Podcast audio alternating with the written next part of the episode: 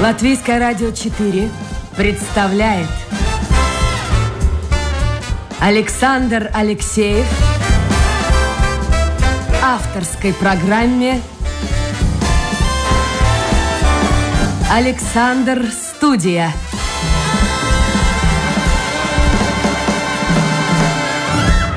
Здравствуйте. Это программа «Александр Студия». Я Александр Алексеев и хочу представить гостю эфира. Гостю у нас сегодня... Я очень доволен, во-первых, тем, что у нас в гостях человек, ну, наконец-то, с моей фамилией. Анна Алексеева. Анна, доброе утро. Доброе. Откуда это от мужа ваша фамилия? Да, это А моя корни его, фамилия, а корни его знаете откуда? Нет, может, у нас есть общие родственники?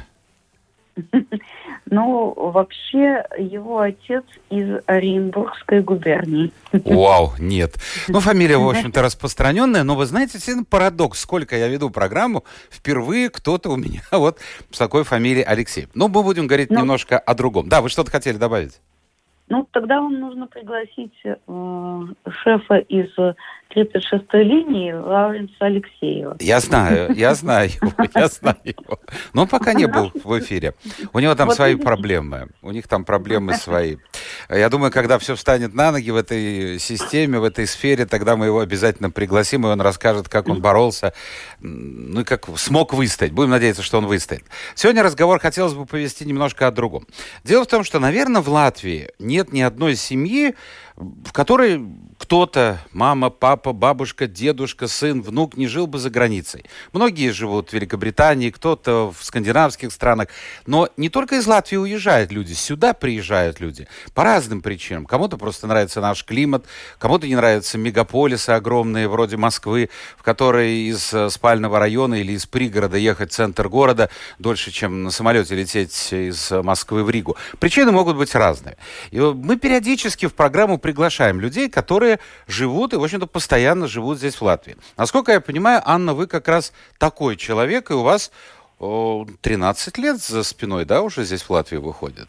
Да, я как раз такой случай. И на самом деле э, я не устаю радоваться красоте природы Латвии и возможностям, э, которые Латвия мне дает. Потому что я не люблю мегаполисы, как вы правильно Вам заметили. нравится природа. Мы об этом еще, конечно, поговорим, но давайте Да. все-таки познакомимся.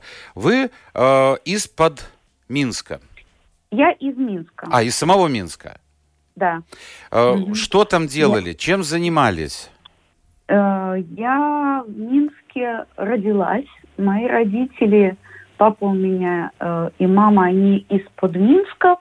Они оба закончили высшее учебное заведение в Минске. И э, я училась в Минске в мединституте, закончила мединститут по специальности педиатр. В общем-то, я по образованию детский врач. Но я работала очень недолго, потому что было очень сложно. В то время, когда я закончила, в 90-м году я закончила, когда тогда называлось институт, сейчас называется университет. И в это время мы все были государственными служащими, если там можно так назвать, врачи, я имею в виду. И, в общем-то, вот начинающий врач, он был брошен на передовую. Э, Начиналось с того, что я работала на участке, и очень сложно было прожить на, вот в такой ситуации, потому что э, отработав смену и пройдя по всем там иногда 20 э, пациентам по домам, э, в общем-то, мне не хватало зарплаты на обувь. Ну, я думаю, слушайте, на бывшем постсоветском пространстве нет места, может, в Эстонии, где действительно врачи довольны своим материальным положением. Э, Вот. И на самом деле, к моему большому огорчению, на сегодняшний день в Беларуси педиатрия тоже запрещ- запрещена к частной практике. Не может быть частного педиатра. Вот, например, стоматология разрешена, а, а педиатрии нет, и акушерство не разрешено. Наверное, я думаю, с какой-то стороны это правильно, потому что государство пытается а, защи- ну, взять под контроль такую важную отрасль, как де- деторождение и дети. Но это с одной стороны. С другой стороны, если государство дно, у него не хватает возможностей для того, чтобы это ну, поставить на должный уровень. Вот. И, может, меня многие спрашивают, э, не жалею ли я, что я не продолжена работать по своей специальности. На что я обычно отвечаю, что я ни в коей мере не жалею, что я закончила медицинский институт или университет, как хотите. И потому что это в жизни очень многое дает. И в общем-то, многие известные люди э, были врачами по образованию, но потом не работали. Ну, даже русские писатели многие. Ну, возьмем писатели. Чехова, да, классический да, пример. например. Да, Анна, ну, скажите, пожалуйста, почему и, в общем-то, вот родилась эта идея уехать из Беларуси, раз, и, во-вторых, почему именно Латвия? Ну, не самое богатое государство, скажем, в Европе. Ну, я могу сказать несколько историй. Романтическую, вот с романтической давайте начнем. Прагматичную и такую любознательную, наверное. Вот романтичная в том, что у моей мамы в студенческие годы была большая любовь с одним человеком из Прибалтики, а, который был очень интересный, который много в своей жизни интересного делал. И э, поскольку он погиб, э, что мама поддерживала отношения с его мамой, и мы в моем детстве практически каждое лето ездили э, в Саукрасты отдыхать к ним, к ее, к маме этого э, друга моей мамы в гости. И, в общем-то, каждое лето я отдыхала в Саукрастах. Для меня это очень родное место, потому что это связано ну, с моими родителями, с моим детством. Все любят свое детство. Знаете, в молодости девушки были красивее, как говорил ой, мой папа. Ой, не сыпьте соль на раны. Все, что было в молодости, в детстве, все как-то воспринимается, наверное, э, с такими розовыми очками. Поэтому вот э, мы продолжали ездить потихонечку, вот э, даже после 90-х, уже с моим сыном. И, в общем-то, потом потихонечку какие-то завязались у моего супруга здесь э, связи более э, бизнес-связи. И поскольку это надо было делать часто, в конце концов возникла мысль, а почему все время туда-сюда ездить, жизнь уходит в дороге, тоже жалко. Ну вот, и, конечно, просто потому что я думаю, что в, в плане э, проживания, в плане природы, качества э, воздуха и качества жизни, наверное, Латвия нас устраивала, нам нравится. Скажите, пожалуйста, вы э, ну, в общем-то, не то, что уникальный случай, но не так часто встречающийся. Я перед эфиром с вами говорил, э, думал, что у вас вид на жительство, вид на жительство у мужа, а вы сдали на гражданство. Сколько времени вам потребовалось вот после приезда, э, чтобы подготовиться к этому? Ну, наверное, я э, решила сдавать, э, и, наверное, у меня ушло самое большое количество времени на изучение языка, потому что нужно было сдать экзамен по латышскому языку. Эм, ну, я хочу сказать, что я занималась интенсивно, э, и, кроме того, э, способствует окружение, потому что этот язык все время видишь, э, слышишь, и он присутствует в жизни. Это не так, как учить язык, который где-то там абстрактно существует, и каждый день он тебе, в общем-то, особенно не нужен. Но э, меня заняло, в общем-то, год, наверное. Но надо учесть, что э, я когда сдавала на постоянный вид на жительство, я тоже сдавала экзамен. То есть у меня это был второй подход, но там очень низкий уровень был первый раз, который мне нужно было сдать. Там я два месяца позанималась и сдала. А что, вас я... способности к языкам? Многие люди долгие годы живут и, в общем-то, никак не освоят язык. Вы знаете, Александр, я думаю, это не способность, это просто необходимость и желание, потому что, наверное, те люди, которые долго живут, они просто не хотят его осваивать. Если бы они захотели, или если бы у них была необходимость, то ситуация бы поменялась. Скажите, а ваша мотивация, вот в чем она была? Ведь мы могли спокойно жить, и живет так немало людей без языка, вращаться в каком-то русскоязычном кругу. И а зачем все эти вот, э, ну, какие-то проблемы, ну, целый год учебы? Ну, я думаю, наверное, тоже несколько причин. Во-первых, страшно неприятно быть дураком. Когда ты что-то читаешь и не понимаешь, что написано, или тебе что-то там даже в магазине могут, э, ну, продавец ответить там или кассир просто по-латышски ты не понимаешь, э, мне это неприятно. А сейчас в ну, магазине ну, вы общаетесь? Ну, я могу на любом языке. В принципе, я могу на французском, английском, русском, белорусском, немножко японский знаю. Вау. Вот я учу греческий. Но на латышском да, вы без проблем. В институте еще учила два года латынь. Ну так, медицинский. Анна Алексеева, да. э, про долгое время прожившая в Беларуси, в Минске, педиатр по образованию, но вот уже последние годы 13 э, лет живет постоянно в Латвии, является гражданкой э, Латвии. И она гостья программы «Александр Студия». Мы работаем в прямом эфире. И если у вас, друзья, есть вопросы э, и о том, как раньше все это было, девушки красивее, море э, теплее, да, и о том, что сегодня чувствует человек, приехав в Латвию с другой э, страны, и что, кстати, происходит на ее родине, вот об этом вы можете спрашивать мою гостью, зайдя в интернет, на домашнюю страничку Латвийское радио 4, программа «Александр Студия». А муж, наверное, занят, и поэтому пока, пока не стал гражданином. Или какие-то у него другие планы? Я думаю, что налогообложения разные в Латвии и в Беларуси, поэтому. А в смысле? Там выгоднее? Там дешевле. Дешевле? Да. Ага. А, ну, а он с языком, как у него проблемы есть или нет? Нет, он тоже учит, но он, я не могу сказать, что он очень аудист, он очень хорошо на ауди, он аудио воспринимает. И он очень хорошо ловит слова. Я больше человек такой визуальный, мне надо, чтобы написано было. И он на самом деле, э, у него даже сейчас на столе лежат учебники латышского не потому, что он хочет сдать экзамен вот сегодня, но потому что он хочет понимать тоже как бы я вам советую, Анна, переходите с ним на латышский, хотя бы час в день. И будет, ну, будет еще... Это интересное предложение. Почему нет? Почему не попробовать?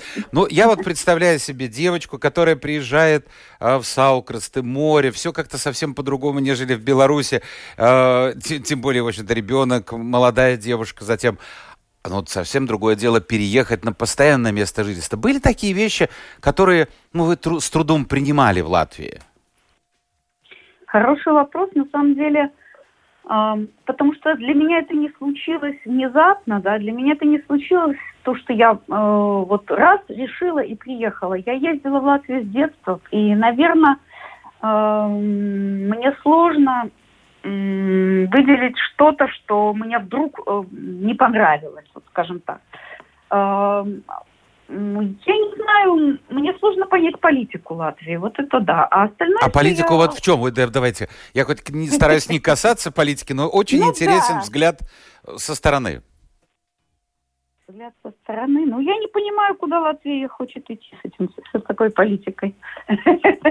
Слушайте, мне кажется, что, что и политики сами не понимают, куда они хотят идти. Да, вот сиюминутность политики, наверное, это, ну, странно, скажем так. Но вас это касается каким-то образом?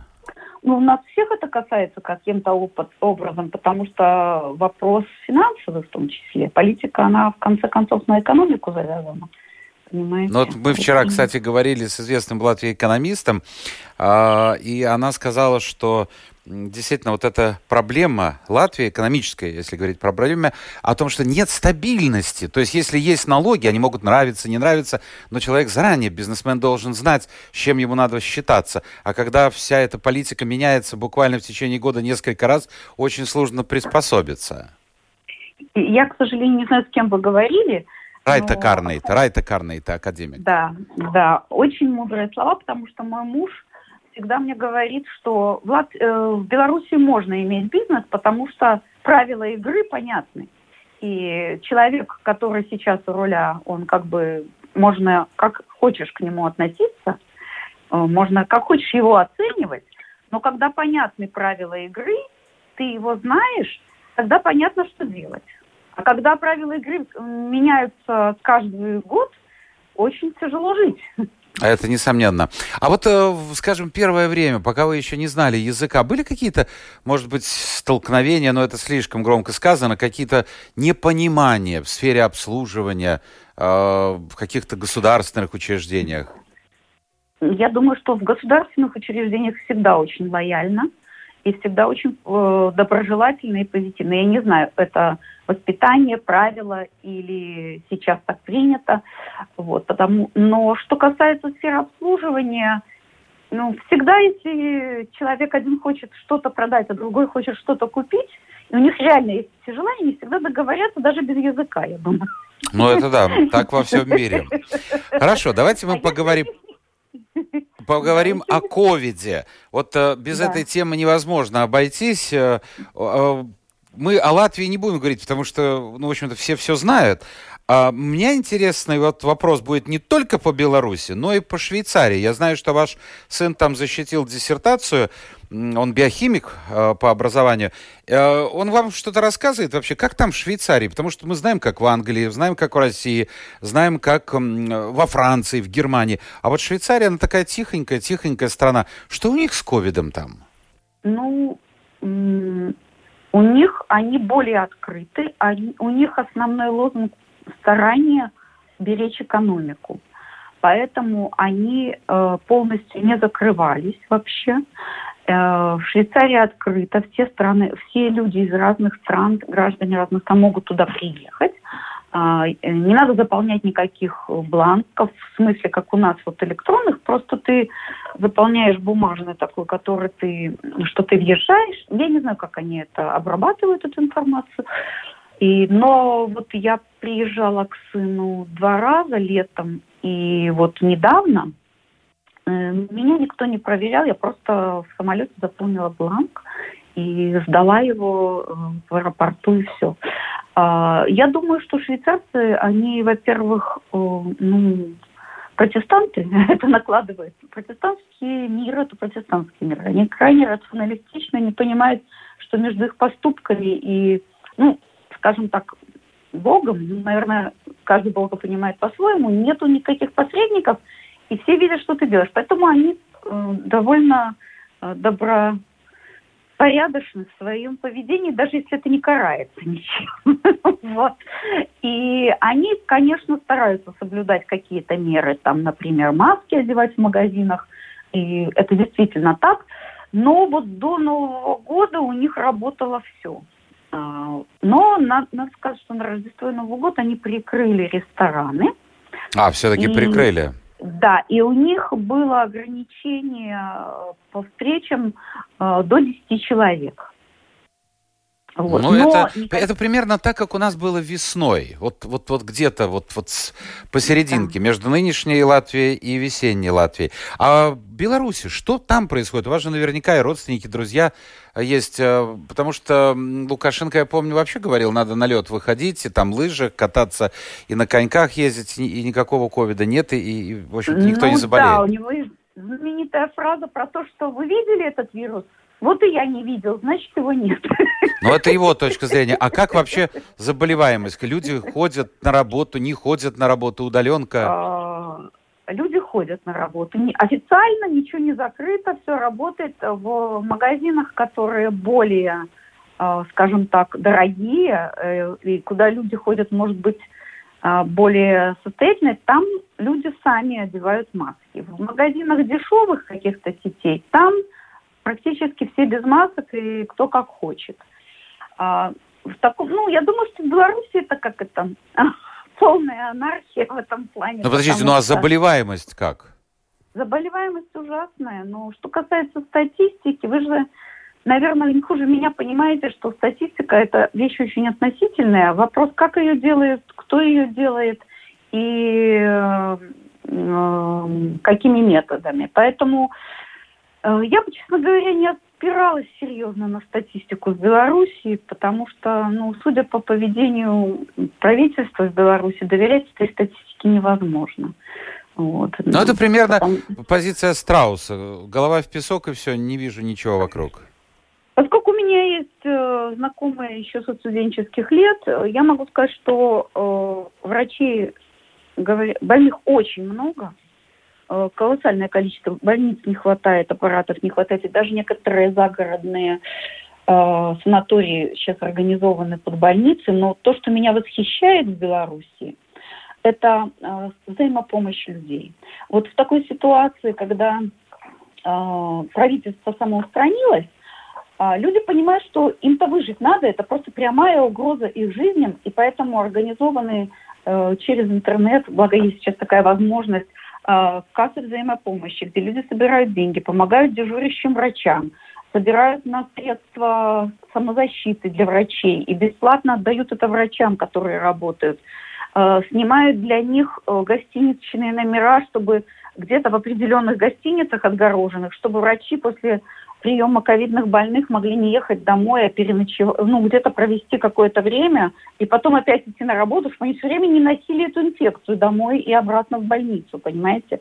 То есть, и вот, э, мне кажется, такие вопросы, мне очень когда-то понравился, был прямой эфир с Дмитрием Быковым и Кончаловским, и э, про анархизм. И Дмитрий Быков говорил, не трогайте российский народ, Власть она где-то там, а народ он сам соорганизуется. На что Кончаловский говорил, э, что нужно менеджировать народ, они стадо, они не знают, что делать.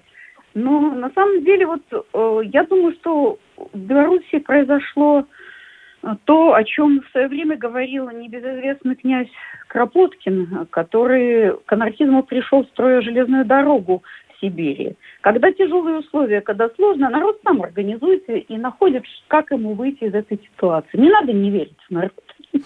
Да, ну печально, но какие-то элементы этого присутствуют и в Латвии, вы согласитесь, наверное. Друзья, я напомню, это программа «Александр Студия».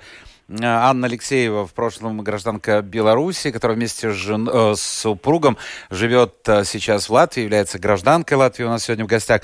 И у вас еще есть время задать вопрос, зайдя в интернет на домашнюю страничку Латвийское радио 4, программа «Александр Студия». Я уже предполагаю, я вижу вопросы, и я их, в общем-то, обобщу по поводу Беларуси. Э, ну, вы, насколько это возможно, постарайтесь честно ответить.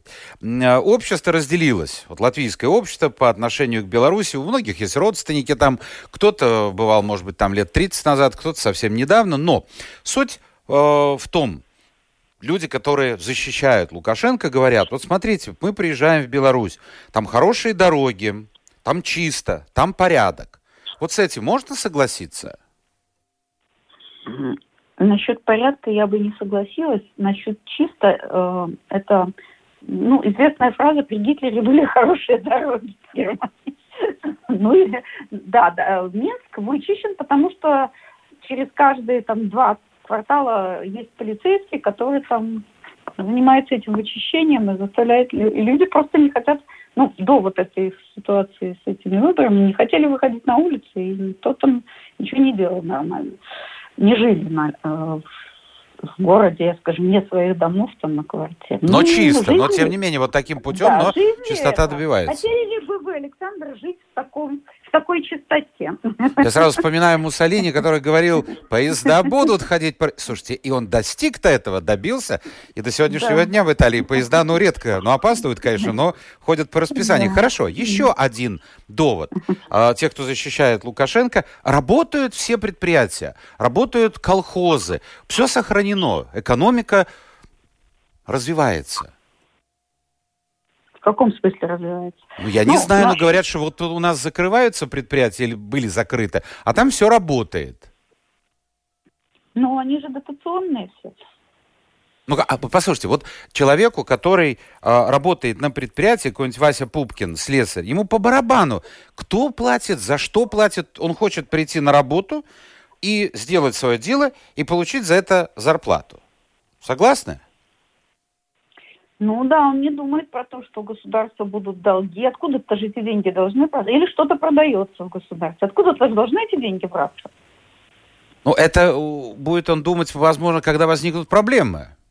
Или когда появятся дети или внуки, которым нужно будет работать где-то или что-то делать в Беларуси. Потому что открыть свой бизнес практически невозможно. Что-то сделать в Беларуси практически невозможно. Я думаю, что э, те, кто работает на заводах, во-первых, э, все, все заводы дотационные, кроме вот это он продает Лукашенко, я знаю, и, в общем-то, ну, МАЗ еще в какой-то степени. Но почему? Потому что они как бы, ну, могут конкурировать по цене с другими производителями в мире. А, Но дальше вопрос того, что рабочие получают. Они работают по 4 дня в неделю, не полный рабочий день. И То есть скрытая получают... безработица получается? Конечно, но это все дотационно, вы понимаете. Это же не это же заводы не зарабатывают. Ну хорошо, есть еще такая точка зрения. Э, да, зарплата небольшая по сравнению с Европой, но вот коммунальные платежи низкие, продукты питания качественные и недорогие. А, я, не, я могу сказать, что коммунальные платежи очень возросли за последние пять лет в несколько раз.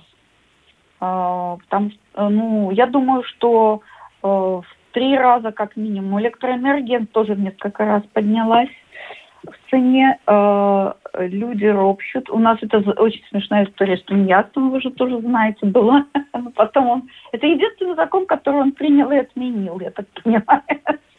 По поводу тунеядства. Ну, что если ты тунеядец, то ты должен платить государству налог. А как ты можешь платить, если нет работы? Он, это вот ну, нонсенс. Ну, я так понимаю, он боролся с тем, что люди Э, что-то делают в жизни, но не платят налоги, наверное. Анна, скажите, пожалуйста, вот многие задаются вопросом.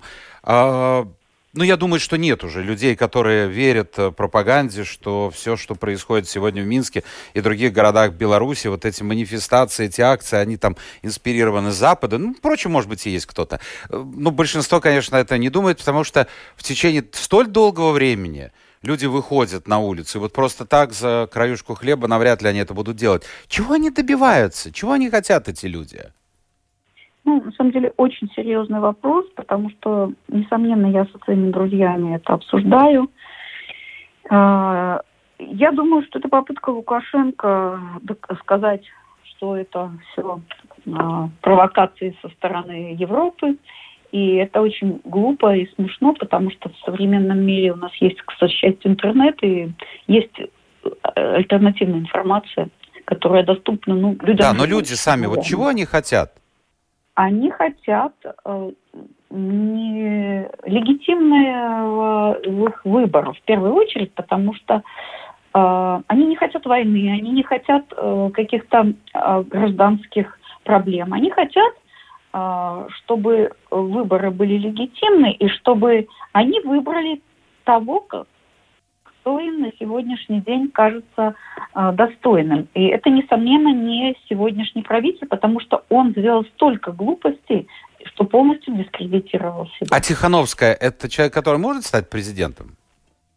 Я не думаю, и она так себя не позиционирует. Она, в общем-то, позиционирует себя как э, человек, который хочет э, провести э, выборы, э, ну, скажем так, насколько они могут быть. И потом честными. уйти в сторону. Хорошо. Да. Чем это все закончится и когда все это завершится, на ваш взгляд?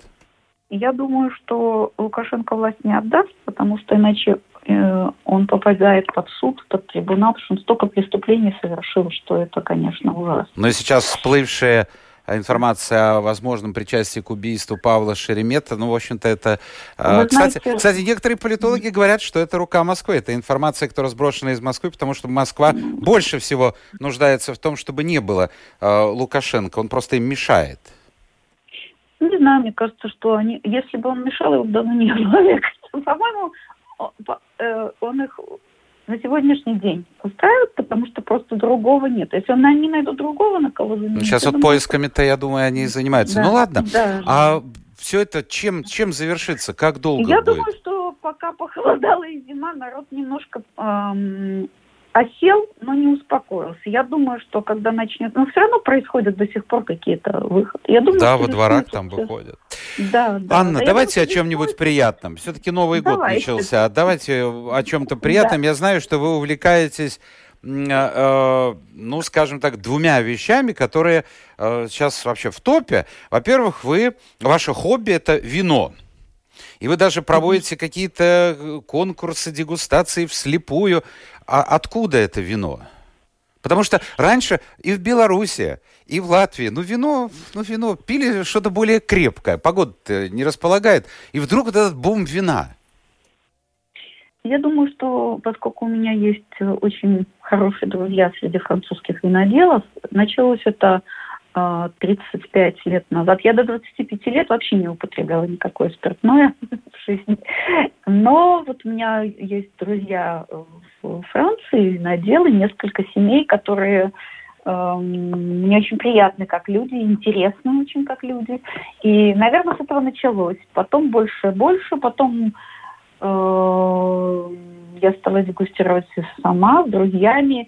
Что касается слепой дегустации, это очень замечательное дело, потому что, когда ты дегустируешь слепую, ты честен по отношению к вину, ты не знаешь ни цену, ни сорт винограда, ни происхождение, ни кто сделал, может, твои друзья не будут. Ты как-то воспринимаешь это более объективно, насколько это возможно. И э, я состою в нескольких дегустационных клубах э, во Франции.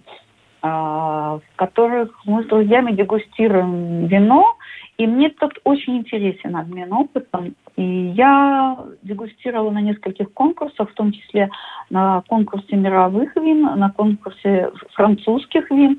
И иногда даже добивалась неплохих результатов. То есть, если вам э, я налью три из трех, там, четырех-пяти бутылок вино, вы сможете, ну, более-менее определить, что это за марка?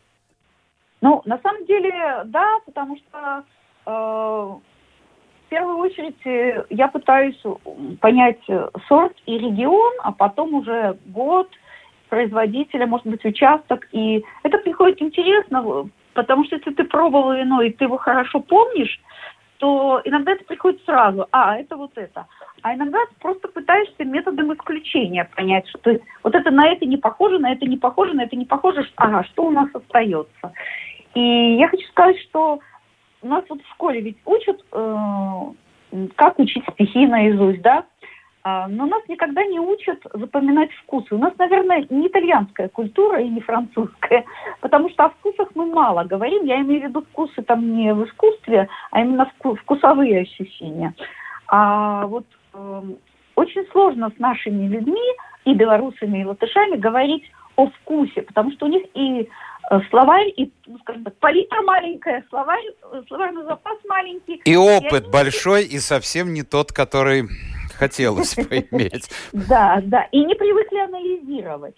Потому что когда мы что-то видим, слышим, кушаем, то есть э, любые ощущения органами чувств, если ты это просто ставишь на уровень нравится или не нравится, то, наверное, это один одна степень э, получения э, удовольствия или получения информации или э, наслаждения, назовем это так.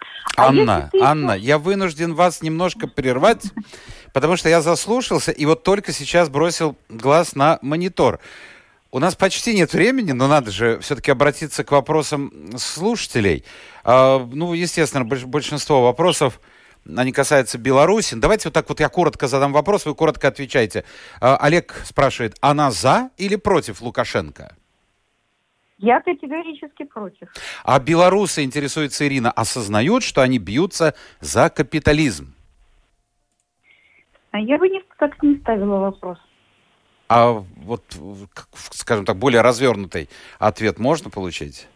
Они совершенно не за капитализм, они за демократию борются. Хорошо. То, чтобы... Анатолий спрашивает, какие места Беларуси э, стоит посетить? Вообще цены, обслуживание, сервис? Ну, сегодня я бы не рекомендовала ехать в Беларусь, потому что и ковид, и вас на улице могут схватить совершенно э, как бы без причин и бросить Ой, интересуется, вернее, даже не интересуется, а Олег пишет, он прав. По комментариям в Латвии среди русскоязычных, э, большинство, которые считают, что белорусы за печеньки выходят. Вот что бы вы сказали по этому поводу? Почему такое мнение, на ваш взгляд? За печеньки? То есть им кто-то платит? Да, да, кто-то платит. Ну, это, я думаю, мнение людей необразованных, которые не не читали ничего на эту тему, не смотрели ничего. Или смотрели только сказал. одно? То, да, что говорит Москва. Да. А, вопрос по-латышски, я сейчас его сразу же перевожу. Янис спрашивает, а, действительно ли в Беларуси почти не используется а, белорусский язык? А сейчас очень сильное движение возрождения. Дело в том, что Лукашенко целенаправленно к этому шел. Он ну, в свое время, не помню, 10 или больше лет назад закрыл белорусский колледж. У нас был колледж, который готовил такую элиту на национальном языке. Он его закрыл, потому что он очень боялся, что будет национальное движение, которое его сметет. И его правительство, он, он сознательно это делает дело. Но сейчас очень сильное движение э, по возрождению. Ну, всегда были люди, которые продолжали говорить по-белорусски, общались, у меня есть такие друзья. Которые... Ну, а в офисах, вот э, в учреждениях, э, в магазинах э, на русском языке достаточно знать русского языка, чтобы, в общем прожить в Беларуси? Да, я думаю, что и в Латвии достаточно знать русского языка, в принципе. Может, я крамольную вещь скажу, но э, если ты не знаешь что-то на латышском, взял Google, перевел, и все понятно. То есть прожить-то можно. Вопрос последний, как? последний вопрос, Анна. Э, я вот обобщаю послание, несколько посланий, ну вот типа такого, как Галина Лукашенко, это лучшее, что есть в мире.